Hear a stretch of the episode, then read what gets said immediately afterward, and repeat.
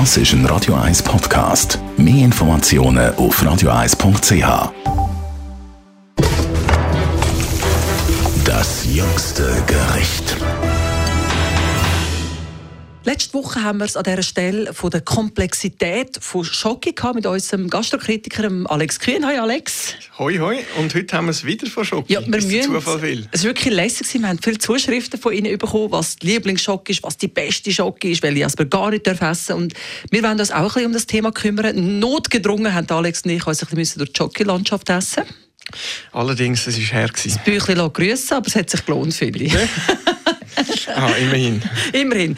Ich meine, wir haben ja wirklich das Glück in der Schweiz. Die normale Supermarkt-Jockey ist einfach schon sehr, sehr fein, wenn man das vergleicht mit anderen Ländern. Und trotzdem haben wir ja noch das größere Glück. Wir haben echt Experten und Schokolatiers auf dem Markt. Hast du noch ein paar Keimtipps, wo man sagt, von dem müsst ihr mal Schoki probieren? Nicht die Namen, die wir alle schon kennen hier in der Stadt, sondern vielleicht wirklich so spezielle Meister ihres Fachs.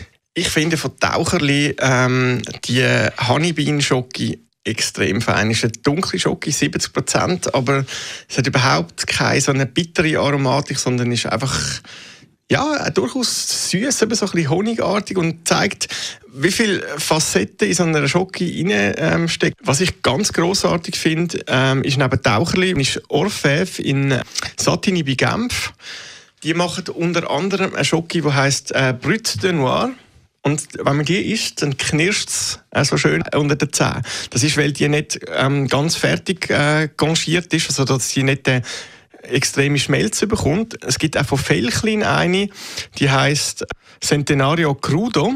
Die ist auch nicht so fein und darum so ja, eine schöne Struktur im Mund und halt wirklich fein, auch nicht überlagert vom Zucker. Also man kann sich wirklich ein bisschen rausschnurren, wenn man so ein schokisüchtig ist wie ich und nicht einfach äh, sich die äh, Schokiregel reinbiegen, wo man so gerade aus dem Laden mitlaufen lassen hat, sondern wirklich als Gourmet unterwegs sein und die Adresse aufsuchen. Sie werden ein neues Schoki-Erlebnis haben.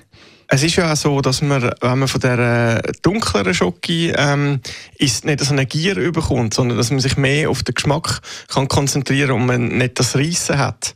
Darum ähm, man wird vielleicht auch schlank von dunkler Schoki. Bestimmt weiss. sogar. Ich muss gerade ein paar Kilo Ganz sicher. Wir testen das. Das jüngste Gericht.